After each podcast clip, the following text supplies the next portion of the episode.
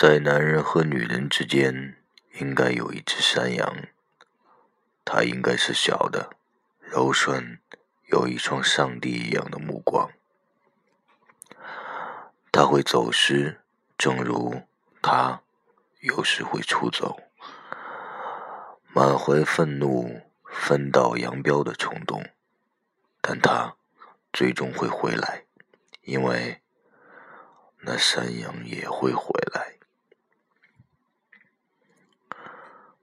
他们将继续的修缮房屋的计划，继续想着更换的地板，对哪种颜色举棋不定，也将继续平凡日子里的争吵。